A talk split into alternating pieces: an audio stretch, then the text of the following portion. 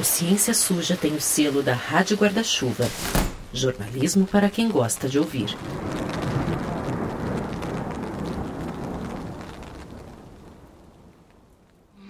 Ah, puxa, parece que eu não me lembro o que foi que eu esqueci. Você pode me dizer? Bem, Pô, para responder a sua pergunta, vamos ter que contar uma história. Você já deve ter visto algum teste na internet que faz umas perguntinhas e aí determina se você tem esse ou aquele transtorno mental, ou ao menos uma predisposição para esse ou aquele transtorno. A gente aqui viu vários, e para esse episódio resolvemos fazer um dos mais inusitados: o teste do ursinho Pooh, ou Puff para os mais antigos. Se você não conhece, o ursinho Puff nasceu na década de 1920, mas ele bombou a partir dos anos 70 com filmes e desenhos animados. Era um ursinho fofo, de camisa vermelha bem esquecido, que vivia aventuras no bosque com seu grupo de amigos. Bom, no teste do ursinho Puff, a pessoa responde 33 questões e no fim recebe um gráfico com porcentagens sobre quão próxima ela tá de sete transtornos psiquiátricos.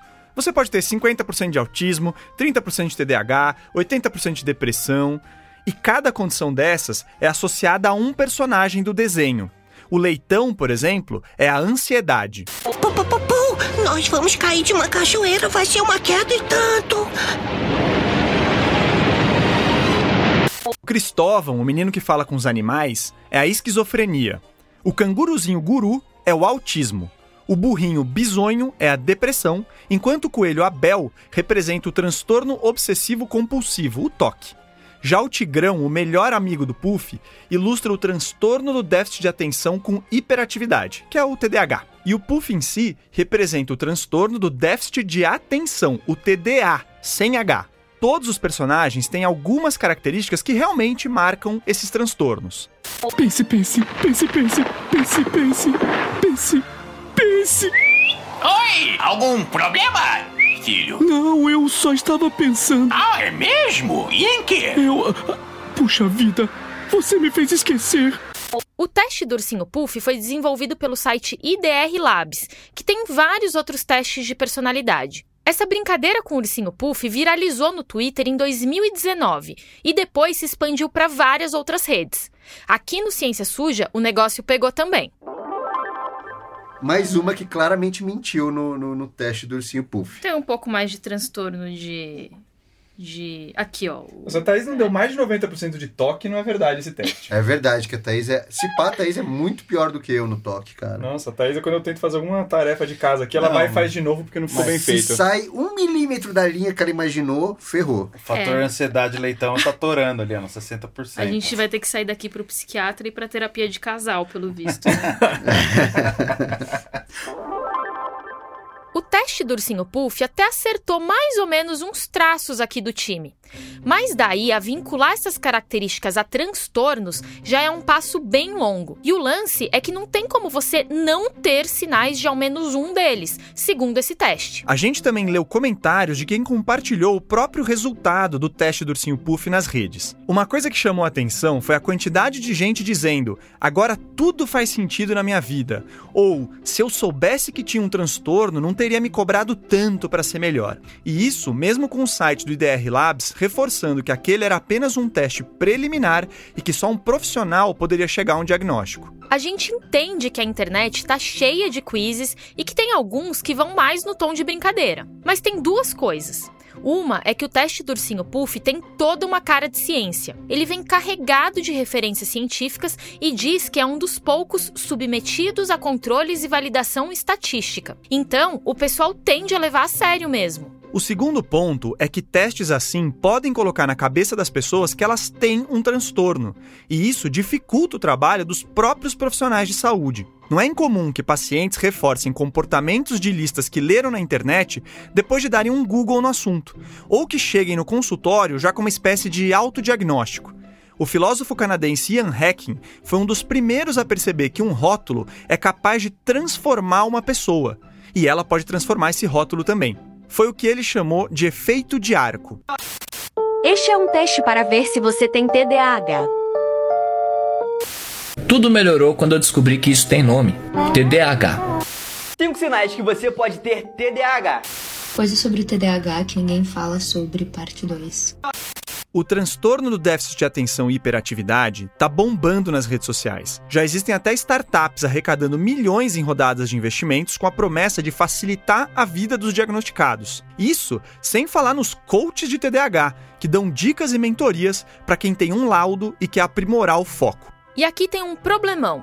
Um estudo publicado no Jornal Canadense de Psiquiatria analisou vídeos publicados no TikTok sobre o TDAH e mostrou que 52% dos conteúdos são enganosos, 27% se baseiam em experiências pessoais e só 21% são realmente úteis.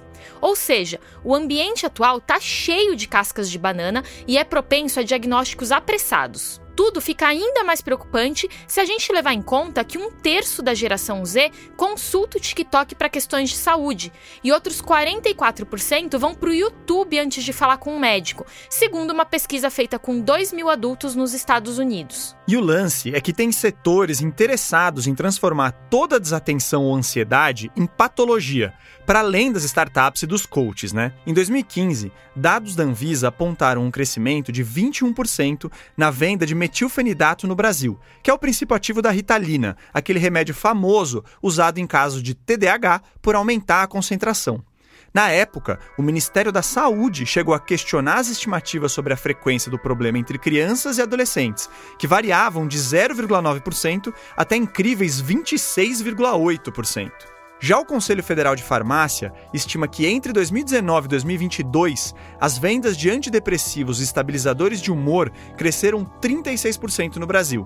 Dados da plataforma SEMrush, que analisa o que as pessoas mais têm pesquisado na internet, mostram que o termo Ritalina tem um volume mensal de 200 mil buscas no Brasil. O Venvance, um remédio aprovado para TDAH, mas que tem sido desviado para dar um gás extra a médicos, profissionais do mercado financeiro e concurseiros, gera 135 mil buscas por mês. E calma, que a gente vai entrar nisso mais para frente. Ok, você poderia até argumentar que esses números também refletem uma maior conscientização sobre transtornos mentais e uma melhora no diagnóstico, o que gera mais tratamentos e mais venda de remédios. Só que uma parte importante desse boom de transtornos psiquiátricos, e agora a gente está falando de diferentes deles, não só do TDAH, vem de consultas apressadas, interpretações erradas de pesquisas, flexibilizações excessivas dos diagnósticos e, claro, grana. Ele vai fazer vestibular, na turma dele é o único que não toma lá a anfetamina para se concentrar. Até hoje a psiquiatria está buscando ali nos neurotransmissores aonde está exatamente o substrato orgânico e não encontra. O que a gente tem que proteger as pessoas é dos malefícios que o uso indiscriminado de psicofármacos traz, como por exemplo a síndrome de retirada. Isso é sério, né? Eu tenho dito que isso é um crime endossado por um diploma, né? Neste episódio, a gente vai mergulhar na hipermedicalização da saúde mental e explicar o que tem de ciência suja por trás dela. Tem gente lucrando e muito nesse campo minado. E tem gente sofrendo também. Meu nome é Thaís Manarini. Eu sou o Telro Preste. E esse é o terceiro episódio da terceira temporada do Ciência Suja, o podcast que mostra que em crimes contra a ciência, as vítimas somos todos nós.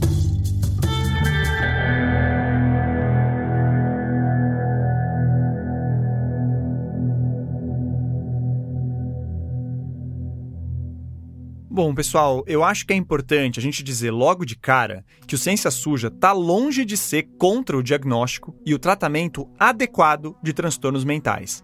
A gente sabe quão importante é para alguém que realmente tem um quadro psiquiátrico ser bem cuidado, inclusive com o que há de melhor à disposição, seja isso remédio ou não. Mas esse episódio aqui não é sobre isso. E quem pode falar melhor de como surgiu essa pauta é a Lívia Inácio, uma jornalista de Curitiba com experiência em saúde e que participou daquela nossa chamada de pautas.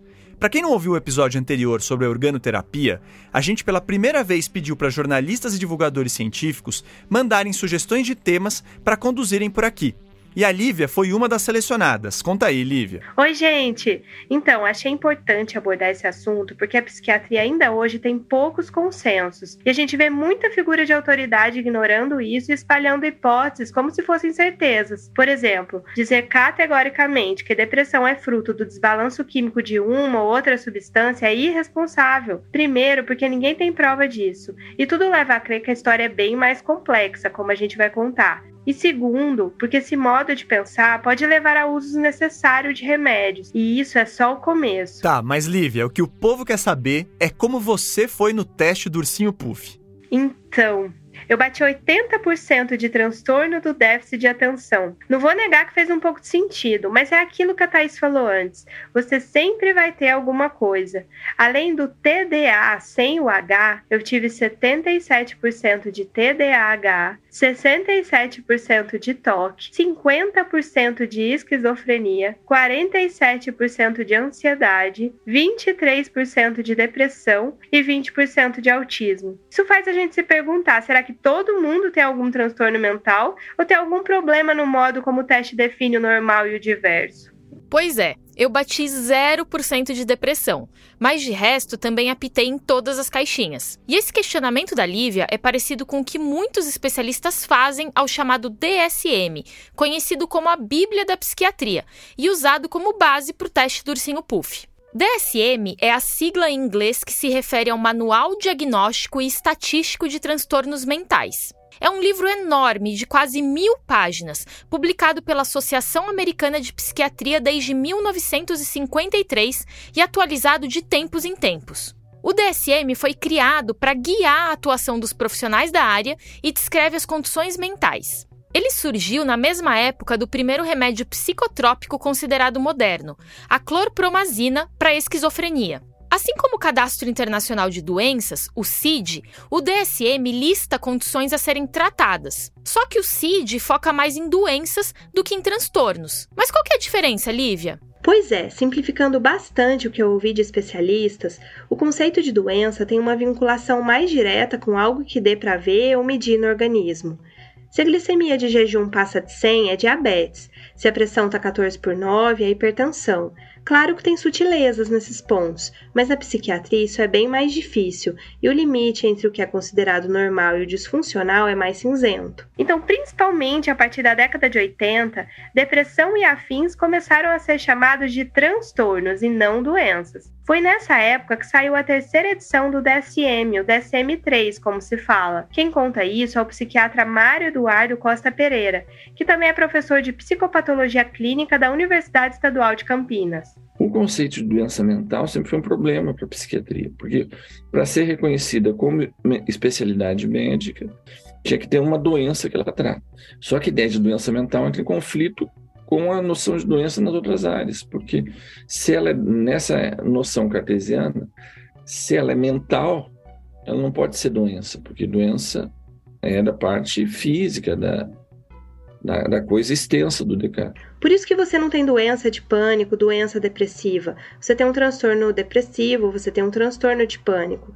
O objetivo disso era reforçar o caráter biopsicossocial da condição mental, ou seja, a ideia de que um transtorno psiquiátrico é influenciado por questões biológicas, mas também por questões psicológicas e sociais. E sim, uma coisa influencia a outra, mas eu estou simplificando aqui só para ficar mais didático, porque na prática, o aspecto biológico, aquilo que viria de dentro, sem muita influência externa, que seria um desbalanço químico inerente, acabou ganhando mais atenção com a chegada dos medicamentos modernos, dos exames e das novas tecnologias. O professor Mário traz um exemplo do dia a dia para gente. O sujeito chega assim, doutor, não estou conseguindo dormir.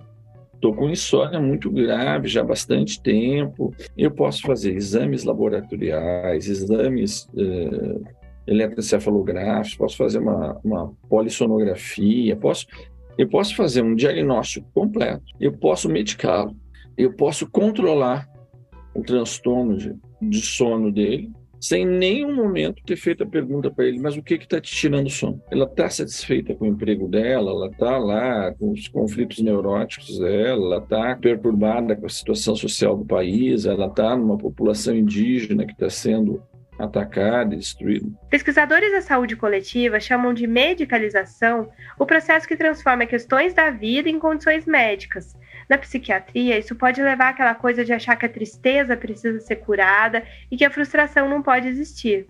Boa, Lívia. Uma das consequências da medicalização é a medicamentalização, que é quando o remédio vira a principal forma de lidar com situações normais. Verdade que essas críticas são feitas a vários campos da medicina, mas a psiquiatria costuma estar no centro do debate. Nesse episódio, a gente fala em hipermedicalização se referindo ao boom da medicalização da vida.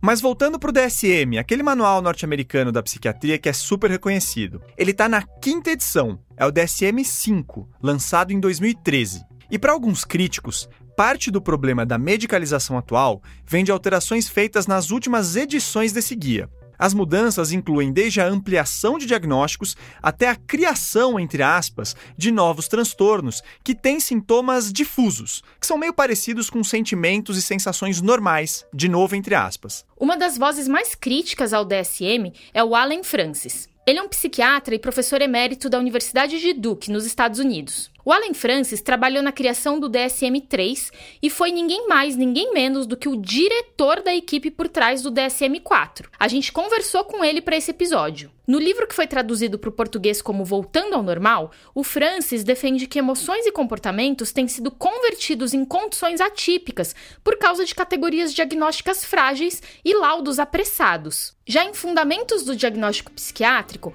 um livro mais técnico traduzido no Brasil pela Artmed, que é a editor oficial da Associação Brasileira de Psiquiatria, ele critica o DSM-5 e sugere diretrizes para um parecer médico mais seguro. A gente destacou um trecho para vocês. O DSM-5 sofre a infeliz combinação de ambições excessivamente elevadas e de uma metodologia frouxa. Sua esperança otimista era criar um avanço revolucionário na psiquiatria. Em vez disso, o triste resultado é um manual que não é nem seguro nem cientificamente correto. Por exemplo, ele introduziu novos transtornos que permeiam o tênue limite da normalidade: transtorno de compulsão alimentar, transtorno neurocognitivo leve e transtorno disruptivo da desregulação do humor. A menos que esses diagnósticos sejam usados com moderação, milhões de pessoas essencialmente normais serão mal diagnosticadas e submetidas a tratamentos potencialmente danosos e estigma desnecessário. Só para contextualizar, Compulsão alimentar seria comer mais comida do que o esperado por uma circunstância, ou não ter controle sobre a sua ingestão. O transtorno neurocognitivo leve é marcado por alterações da memória, da orientação e da capacidade de aprender e de se concentrar. E o transtorno disruptivo da desregulação do humor é uma condição infantil caracterizada por raiva intensa, irritabilidade e mau comportamento. Eu tô sendo bem simplista, viu, gente? Mas acho que dá para ter uma ideia de como esses transtornos podem ser confundidos com comportamentos ditos normais se o profissional não tiver cautela. Agora vamos voltar para o texto do Francis.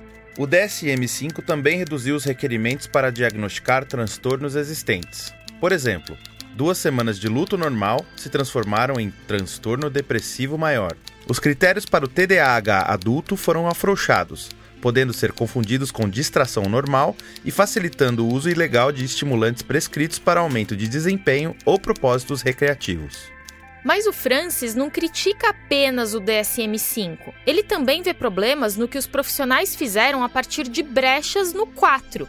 E lembrando, o Allen Francis dirigiu o DSM-4, que saiu em 1994. Olha só o que ele escreveu naquele mesmo livro, O Fundamentos do Diagnóstico Psiquiátrico. Ao longo dos últimos 20 anos, passamos por três modismos imprevistos, parcialmente precipitados pelo DSM-4.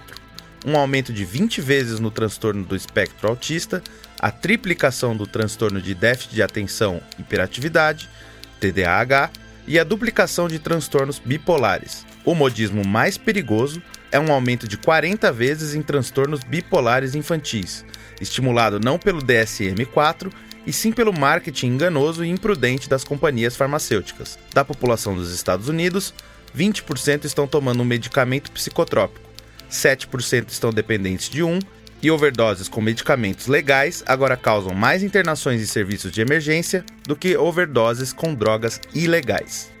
Claro que em certos casos, estender a faixa de um diagnóstico não é ruim, pelo menos não em tese. Se eu tô sofrendo muito com uma condição, eu vou deixar de receber ajuda e até tratamento só porque não dá para me encaixar num perfil? Além disso, o aumento nos diagnósticos pode ter a ver com uma maior conscientização sobre saúde mental e um menor tabu sobre o tema. Mas a quantidade de transtornos diagnosticados hoje supera tanto as projeções iniciais da Associação Americana de Psiquiatria que algo parece estar fora do lugar. Pensa no autismo. Os transtornos do espectro autista foram sendo ampliados já na quarta edição do DSM. E esse processo se intensificou muito na quinta edição, o DSM-5. Quando Francis e o time dele deram um pontapé inicial para essa mudança, a ideia era tornar o diagnóstico mais objetivo e menos excludente. Mas não foi só isso que aconteceu. Em entrevista ao jornal The New York Times, agora em 2023, o Francis contou que estimativas previam um aumento de três vezes no número de autistas diagnosticados após a publicação do DSM-4. Só que um estudo publicado em janeiro de 2023 no periódico científico Pediatrics mostrou que nos últimos 16 anos o número de diagnósticos de autismo saltou 500% nos Estados Unidos. Segundo o Centro de Controle e Prevenção de Doenças de lá, uma em cada 150 crianças era diagnosticada com autismo em 2007. Isso 13 anos depois do lançamento do DSM-4 e 6 anos antes do DSM-5. Hoje, esse número é de uma a cada 36 crianças. Foi de uma para 150 para uma em cada 36. Em abril de 2023, o Allen Francis escreveu no Twitter que a ampliação da categoria do autismo é o seu maior arrependimento na elaboração do DSM-4. Aliás, um adendo aqui: tem gente mal intencionada que atribui o crescimento do autismo a vacinas, e especialmente a tríplice viral, que protege contra sarampo, cachumba e rubéola. E isso é besteira. Diversos estudos descartaram essa hipótese e no episódio Ameaça Antivacina a gente conta quem criou essa mentira. E um spoiler aqui: tem muita grana e fraude envolvida. Mas olha só como uma expansão da definição do diagnóstico e principalmente uma leitura deturpada do conceito de autismo podem ajudar a inflar um movimento anti-vaxxer.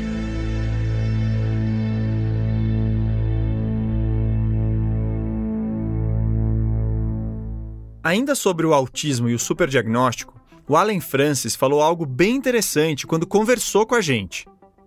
It's never useful to overdiagnose. Nunca é útil superdiagnosticar uma condição. Uma vez que o diagnóstico é dado, ele ganha vida própria, podendo assombrar uma pessoa pelo resto da vida. Então eu sempre recomendo cautela e avaliação extensa antes de dar um diagnóstico. Imagine você pautar sua vida em torno de um diagnóstico mal feito. Pensa nas mudanças na rotina, nas limitações, no possível estigma e pensa nos gastos com remédios. Nos Estados Unidos e provavelmente em todo o mundo, a porcentagem de pessoas com transtorno mental grave é estimada em cerca de 5%. Assim, podemos dizer que 5% da população tem um transtorno mental grave. Todos no mundo concordam que precisam ser tratados. A maioria deles deve estar sob medicação, mas estudos epidemiológicos nos Estados Unidos mostram que 20% das pessoas estão recebendo medicação psiquiátrica. Isso parece um número ridiculamente extremamente elevado.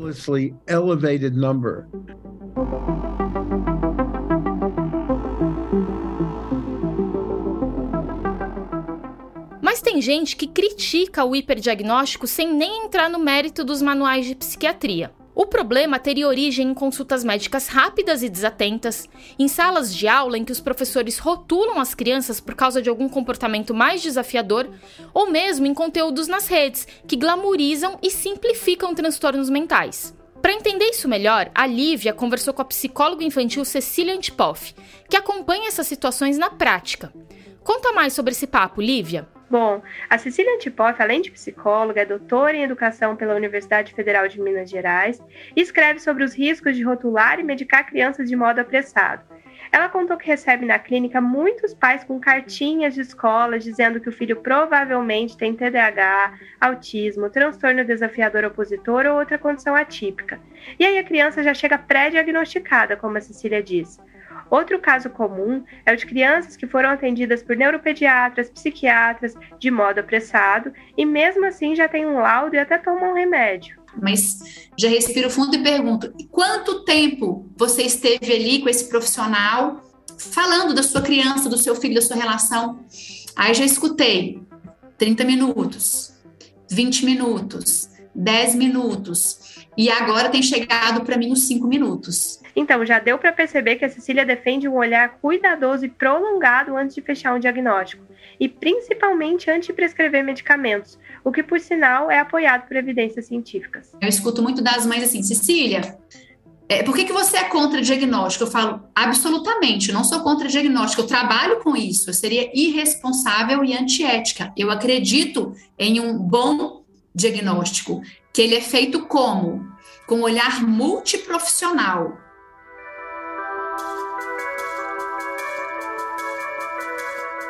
Depois de ouvir a Cecília, a Lívia resolveu checar se profissionais da atenção primária também enfrentam esse tipo de problema, porque no fim eles são a porta de entrada para o serviço público de saúde. E ela marcou uma entrevista com os médicos de família e comunidade Felipe Augusto Moraes de Souza e Felipe Monte Cardoso. Os dois têm acompanhado um boom de diagnósticos no SUS e o uso excessivo de psicofármacos. Pois é, o Felipe Monte Cardoso destacou que as equipes de atenção primária estão sobrecarregadas, e isso é um problemão para o cuidado com a saúde mental, que exige tempo. Por uma questão de pressão assistencial, né? Muitas equipes, a gente trabalha com muitas equipes superlotadas, sobrecarregadas. Então, os profissionais, não só os médicos, mas todo mundo que trabalha no posto, ouve o sofrimento das pessoas. Mas esse não é o único problema. O outro ponto é a falta de formação de muitos dos profissionais de tentar entender. Falou, olha, vamos ouvir. Às vezes a pessoa veio procurar a gente no pior dia dela das últimas semanas, né? Não vamos, vamos evitar cravar um diagnóstico, vamos evitar dar um rótulo de um nome de uma doença, porque a gente vai precisar de mais tempo talvez uma, algumas consultas subsequentes, né? O outro Felipe, o Felipe Augusto Moraes de Souza, complementou esse assunto. A gente acaba percebendo muitas vezes os alunos, os, os médicos residentes, falar, tá, eu só sei passar a medicação para essa pessoa. É, e não valoriza, inclusive, a própria escuta que fez em relação a ela. E não, e não tenha muitas vezes a paciência de perceber que isso vai ter resultado daqui a uma semana, quando a gente marca para essa pessoa voltar. Ou seja, se faltam tempo, formação e estrutura para os profissionais que estão no campo, sobra receita médica para resolver rápido, entre aspas, as questões de saúde mental. Na volta do intervalo, a gente vai falar mais sobre a hipermedicalização.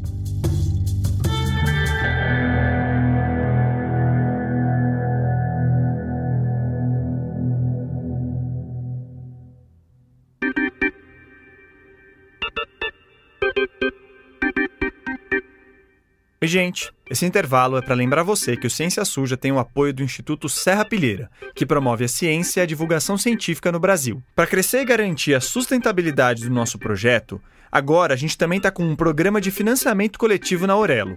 É só acessar o site deles e procurar pela gente para ver os planos, que vão de 10 a 50 reais.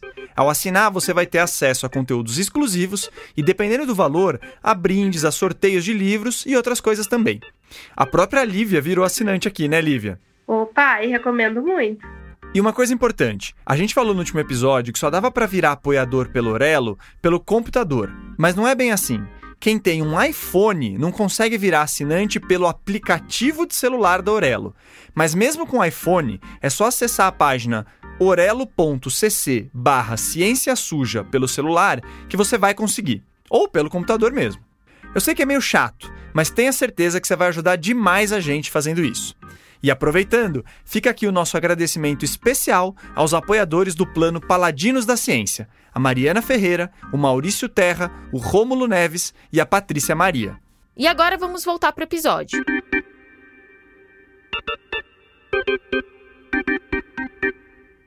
Nenhuma medicação é totalmente ruim e nenhuma medicação é totalmente boa. A gente sabe disso. Você tem sempre contraindicações, efeitos colaterais, etc, etc. Mas, sem dúvida alguma, a medicação psiquiátrica está sendo utilizada muito além da sua possibilidade de ajuda de tratamento, com exagero, com riscos, dado a uma devida enorme mercantilização. Esse que você escutou agora é o Paulo Amarante. Ele é professor da Fundação Oswaldo Cruz e já escreveu vários livros e artigos sobre medicalização na psiquiatria. E assim, nem ele e nem nós aqui do Ciência Suja queremos dizer que um único vilão está por trás disso tudo. O terreno é complexo, como já deu para perceber, mas você deve imaginar que tem dedo da indústria farmacêutica nessa bagunça. E é com essa polêmica que a gente abre o bloco. Se vira aí, Lívia. Eu vou tentar. O Paulo Amarante e outros críticos da medicalização da vida, como a médica norte-americana Marcia Angel, defendem que a concepção hegemônica dos transtornos mentais está muito vinculada ao efeito de medicações psiquiátricas. Por exemplo, a esquizofrenia é um fenômeno legítimo, tem pessoas que sofrem com ele, então faz sentido catalogá-lo. Acontece que lá em 1911, quando ela foi categorizada, os aspectos químicos não eram centrais na sua definição. Só que nos anos 50, isso começou a mudar. Quando a ciência descobriu que a clorpromazina, usada para controlar náuseas e vômitos, diminuía os níveis de dopamina no cérebro e amenizava sintomas psicóticos, a esquizofrenia passou a ser encarada como resultado do excesso de dopamina. Essa teoria da dopamina já era estudada fazia um tempo, e quando o remédio mostrou certa eficácia, alguns profissionais pegaram o mecanismo dele, viraram esse mecanismo do avesso, estabeleceram uma causa para a esquizofrenia. Em termos técnicos, eles transformaram uma correlação em causa. É um erro grave do ponto de vista científico e que acaba supervalorizando a medicação. Ué, se o problema é o excesso de dopamina e o meu remédio baixa a dopamina, pronto, tá resolvido. É só se medicar para sempre que a esquizofrenia some. A mesma coisa aconteceu com a depressão. Há mais ou menos 30 anos foram desenvolvidos os inibidores seletivos da recaptação de serotonina. Simplificando, esses remédios não deixam a serotonina ser recaptada pelos neurônios, e aí esse neurotransmissor fica circulando por mais tempo no cérebro. Como esses medicamentos amenizam os sintomas de muitos pacientes, se espalhou por aí a ideia de que a causa da depressão era a baixa quantidade de serotonina nativa. Isso ficou convencionado até mesmo na fala de especialistas. A Lívia falou que ficou convencionado, bem entre aspas, porque nunca houve evidência científica suficiente de que a depressão é sinônimo dessa deficiência de serotonina, ou só dessa deficiência. Mas quem é que anda espalhando essa fake news? Bom, é parte da própria classe médica, e a gente explica melhor depois como ela compra e vende esse discurso. Na teoria, os médicos meio que sabem que ainda não há uma causa química comprovada de nenhum transtorno mental. Até porque, se isso um dia for caracterizado, provavelmente vai envolver um conjunto gigante de substâncias, de sinais elétricos, e não de uma ou outra molécula. Mas não é isso que é difundido. E aí o remédio ganha mais relevância. Isso aqui, gente, também pode servir como crítica aos jornalistas e comunicadores, que, para resumir ou por qualquer outro motivo, acabam definindo transtornos psiquiátricos como o desbalanço desse ou daquele neurotransmissor. A boa notícia é que tem pesquisadores e profissionais, e não são poucos, querendo acabar com esses mal-entendidos. Um exemplo é a psiquiatra britânica Joanna Moncrief. No ano passado, ela e um time de cinco estudiosos publicaram uma revisão imensa na Molecular Psychiatry, uma publicação da Nature, com tudo o que já se sabe sobre a teoria da serotonina e da depressão. A pesquisa conclui que não há evidências convincentes de que a depressão esteja associada a ou seja causada por concentrações mais baixas de serotonina ou atividade do neurotransmissor. Pois é, e tem algo mais problemático aí. Vamos voltar um pouco na história.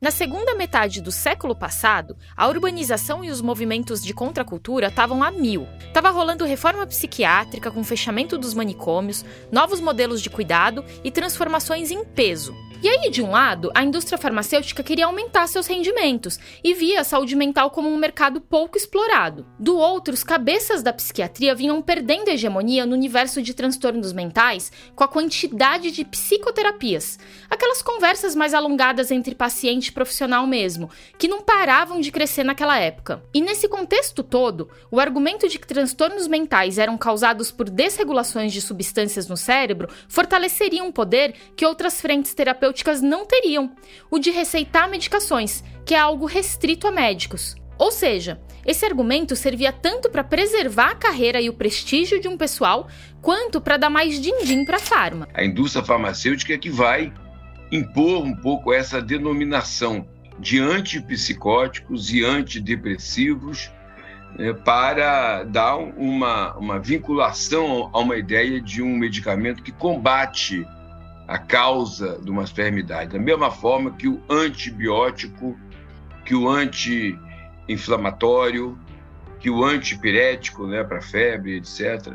Tá aí o Paulo Amarante de novo. Mas pensa comigo, se o antidepressivo age no lugar X e o lugar X é a causa da depressão, a gente deveria esperar taxas altíssimas de sucesso com esse tipo de remédio, né? Então, entre os anos 1990 e 2000, o psicólogo Irving Kirsch, que é professor da Escola Médica de Harvard, resolveu pesquisar a eficácia dos antidepressivos aprovados nos Estados Unidos. O Kirsch analisou 42 ensaios clínicos de seis remédios licenciados. Os estudos foram obtidos por meio da Lei de Acesso à Informação dos Estados Unidos. E aí, o psicólogo descobriu que 82% dos placebos usados nas pesquisas eram tão eficazes para amenizar os sintomas da depressão leve quanto o remédio real oficial. Já um estudo multicêntrico na América Latina, que contou com a participação da Universidade Federal de Minas Gerais, mostrou que no Brasil, 40% dos pacientes não respondem aos antidepressivos convencionais. Uma ponderação aqui. Também tem estudos sérios mostrando a eficiência dos antidepressivos, principalmente em casos graves de depressão. Uma meta-análise publicada no The Lancet no ano passado e conduzida por pesquisadores da Universidade de Oxford apontou que os 21 medicamentos mais receitados para esse quadro são realmente efetivos para pacientes com a chamada depressão maior. Boa, verdade, Thaís. O ponto aqui é mostrar com números e pesquisas que essa ideia de um desbalanço químico simples de uma molécula, né, tá por trás de transtornos psiquiátricos é uma furada. Mas é uma furada que rende uma grana. E aliás, o Irving Kirsch também constatou que certas medicações com pouca ou nenhuma ação na serotonina também eram capazes de aliviar graus leves da depressão. Essas histórias estão detalhadas no livro dele, As Novas Drogas do Imperador, que foi publicado em 2009. Então, recapitulando, a depressão existe e precisa ser tratada, mas não se conhece uma raiz química dela e nem todo mundo que apresenta essa condição tem alguma deficiência de serotonina. Medicamentos que atuam sobre esse neurotransmissor podem ajudar, mas não funcionam para todos e não são milagrosos nem dispensam outras abordagens. E o Alan Francis, que é um insider da Associação Americana de Psiquiatria, contou pra gente que os diferentes transtornos indicados para entrar no DSM têm lá seus lobbies. Em parte, há especialistas que defendem rótulos por uma vinculação afetiva ou intelectual com eles, mas as indústrias de remédios também exercem uma certa pressão. O resultado disso são aquelas distorções diagnósticas que o Francis já mencionou.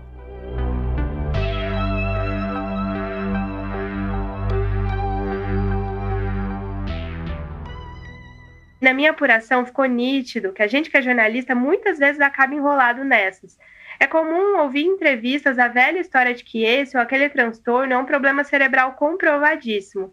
E um levantamento bibliográfico sem ajuda não é lá uma coisa rápida que a gente consiga fazer com fechamento diário batendo na porta.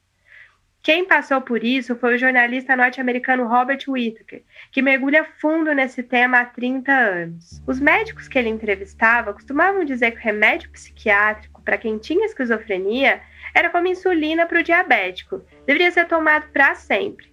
Mas um dia ele pediu um estudo que comprovasse que pacientes com esse transtorno tinham mais dopamina antes de usarem os medicamentos do que depois de começarem a se tratar. E o entrevistado disse que não tinha.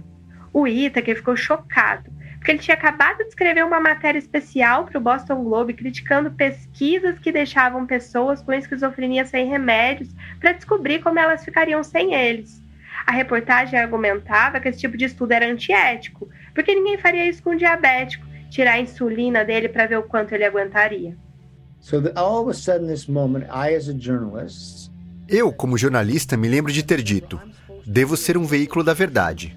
Temos relatado uma ideia falsa de que as pessoas têm desequilíbrios químicos no cérebro, que foram descobertos, e é por isso que você tem que usar essas drogas.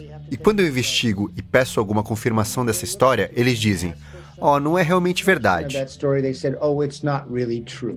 No livro Anatomia de uma Epidemia, o jornalista também mostra os efeitos negativos que remédios psiquiátricos podem gerar a longo prazo. Analisando vários estudos já feitos sobre o uso crônico desses remédios, Whittaker revela que eles podem criar perturbações por fazer o cérebro funcionar de um jeito diferente do que estava acostumado. É por isso que quando abandona o remédio, uma pessoa pode sentir sintomas até piores do que antes do tratamento. Muitas vezes isso é confundido com uma recaída, o que tende a levar o paciente de volta para a medicação. O Royal College of Psychiatrists, a principal organização profissional de psiquiatras do Reino Unido, fez uma lista com 27 sinais associados à retirada dos antidepressivos. A gente destaca alguns aqui: pânico, irritabilidade, sensação de choque, pesadelos, diarreia, perda de apetite, distúrbios de visão, zumbidos e até uma espécie de gripe.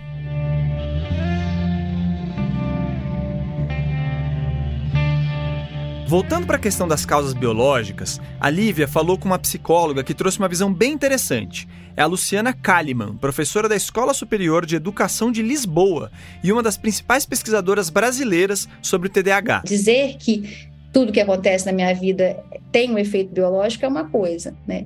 Dizer que as coisas que acontecem comigo têm uma causa biológica é outra.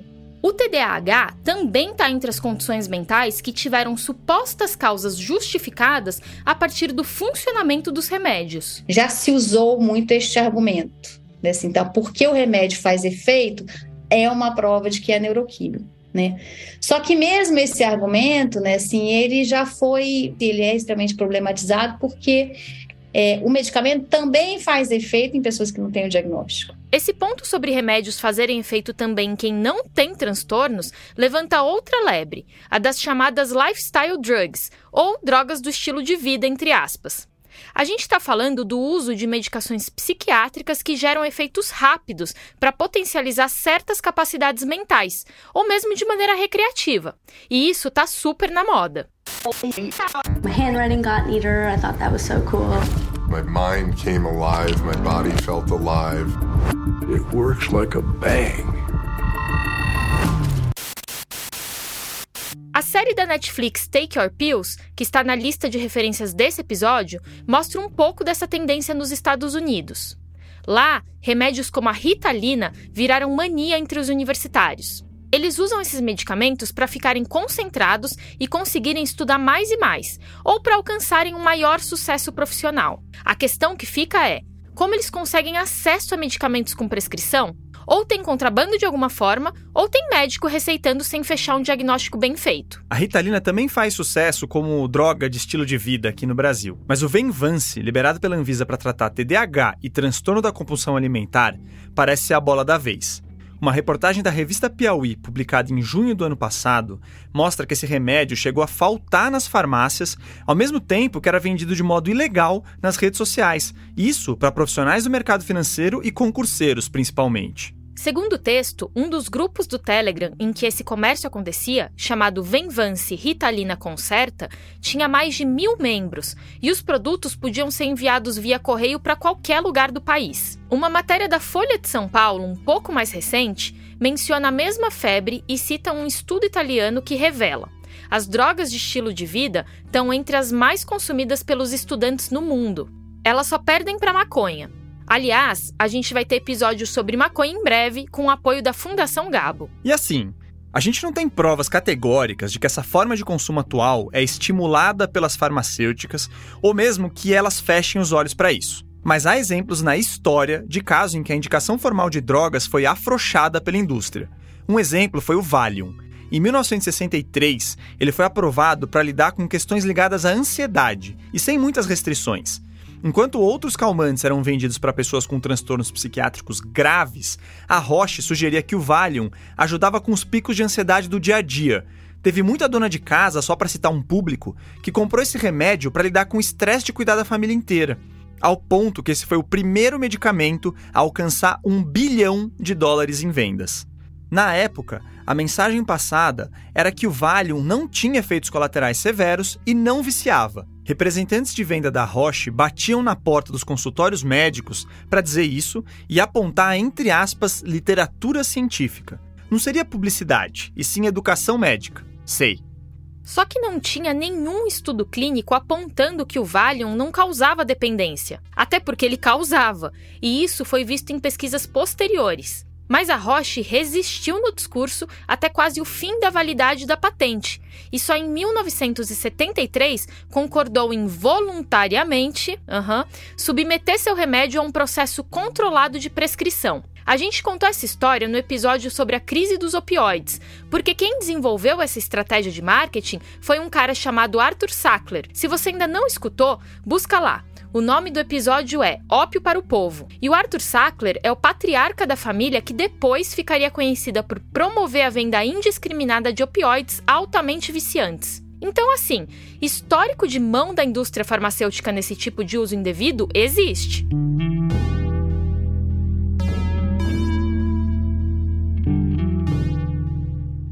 qualquer jeito, esse movimento moderno das drogas de estilo de vida denuncia outra face desse ambiente de hipermedicalização. Cara, que mundo é esse em que um monte de gente toma remédio controlado para conseguir superar o coleguinha no ambiente acadêmico ou no trabalho?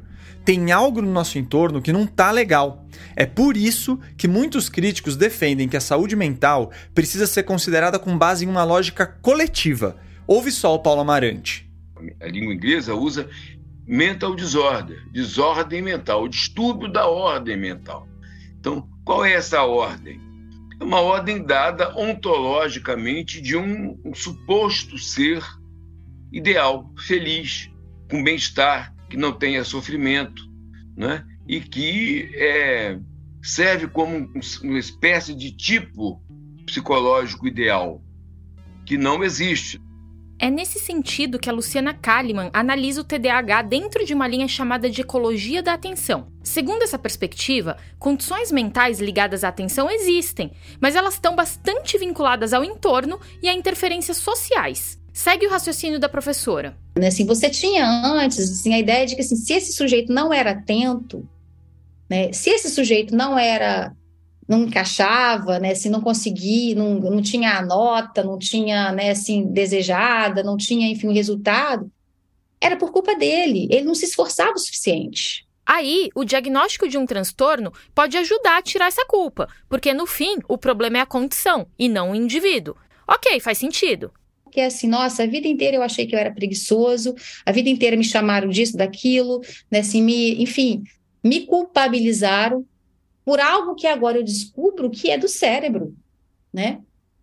Uau, né? Assim, não sou eu, né? Assim, não era culpa minha, né? Eu tudo aquilo que eu senti, né? Assim, eu não precisava ter sentido, porque então você tem, né? Um primeiro efeito, eu acho, assim, muito evidente, né? Assim, que você ouve muito nas redes quando as pessoas narram suas histórias com diagnóstico, né?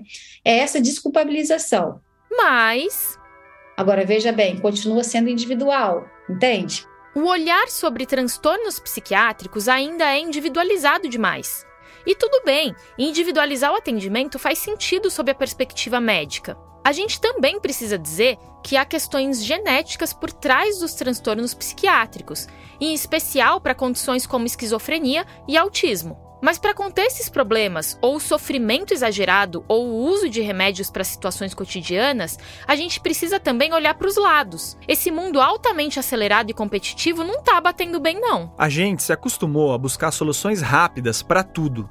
Eu posso ter um banquete em casa uma hora depois de mexer um pouquinho no celular ou viajar para o outro lado do mundo em mais ou menos um dia. E nessa vida alucinante, o povo começa a querer cura para tristeza, para estresse ou o que for, com um comprimidinho só. E não é assim. Os remédios podem fazer parte do cuidado sem dúvida, mas eles são destinados a casos selecionados e, idealmente, depois de uma boa avaliação. Dar remédio para todo mundo é banalizar o diagnóstico, é sabotar o efeito desses remédios e é contribuir para um mundo que ignora dores reais. Não é não, Lívia? Sim, concordo. O Itaque diz que a psiquiatria é um campo minado. Porque a gente vê muito interesse em jogo, debates em que a ciência é pouco utilizada ou até deturpada. Mas acho que também é um espaço de construção, viu? Tem muita cabeça pensando junto em novas formas de amenizar o sofrimento humano. Sim, mas para que as verdades apareçam, a gente precisa tirar umas sujeirinhas do caminho, né, Lívia? Por isso eu quis me juntar a vocês. Muito obrigada, gente. A honra é toda nossa. E um recado final para quem está ouvindo: cuide da sua saúde mental converse com psiquiatras ou psicólogos, não abandone tratamentos por conta própria e não se automedique. E o mais importante, nada de sair achando que você tem um transtorno só porque viu um vídeo ou fez o teste do ursinho Puff. Puxa vida! Vai ver, não era uma ideia tão boa assim no fim das contas. Não era mesmo, Puff.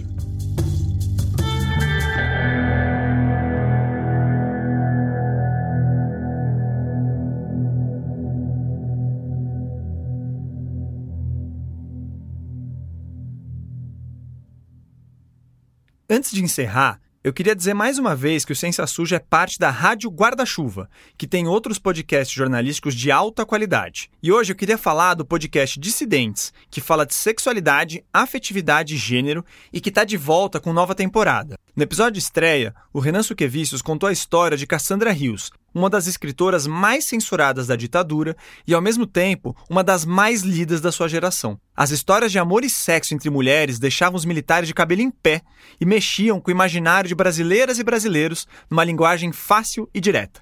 Sem querer, a Cassandra se tornou um mito e você vai entender o porquê no Dissidentes. Ouve lá que vale muito a pena. O Ciência Suja é apresentado por mim, Thaís Manarini. E por mim, Telro Preste. Este episódio foi produzido pela Lívia Inácio. O roteiro também é dela, com a edição do Theo e as orientações do Pedro Belo, da Chloé Pinheiro e da Thaís Manarini. As trilhas e a edição de som são do Felipe Barbosa.